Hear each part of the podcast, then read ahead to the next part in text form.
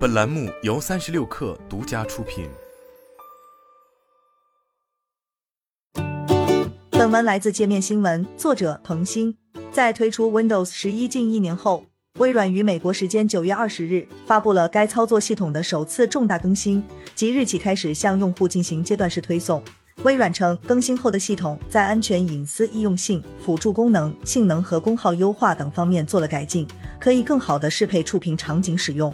微软执行副总裁兼 Windows 与设备首席产品官 Panos Panay 以用户呼声较高的文件资源管理器标签页为例，称可以使系统更好地满足用户需要，并节省时间。安全和隐私功能方面，微软提供的智能应用控制功能，在单独安装以后，可以阻止不受信任或未签名的应用程序、脚本文件和恶意红在 Windows 十一上运行。借助 AI 技术，系统可以预测应用程序的安全性。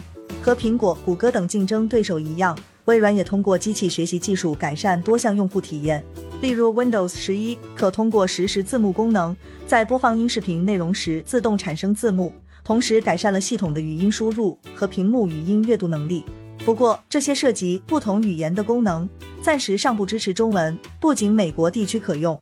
值得注意的是，微软将本次系统更新命名为 Windows 一二零二二。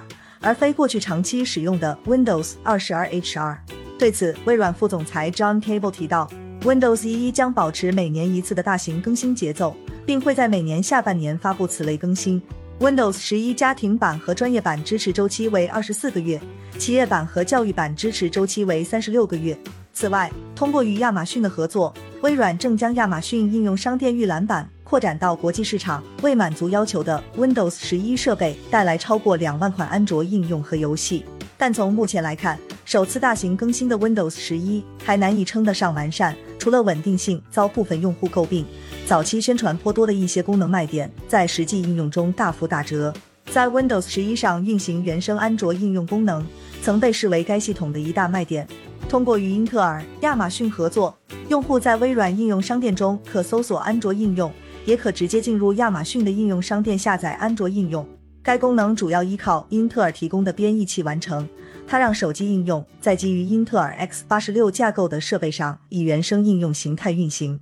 然而，由于兼容性、配置需求和地区使用限制等原因，这部分功能实际体验不佳。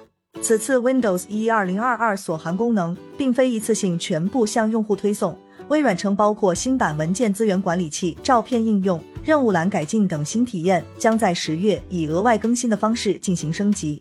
微软在官方博客提及，过去六年已经交付的 Windows 十一分之十设备数超过十四亿台，是全球应用最广泛的电脑操作系统。该公司还称，致力于完善 Windows 更新体验，如减小更新所需的数据量和时间，提高系统更新速度等。Windows 一一二零二二也承担着拉升业绩的重任。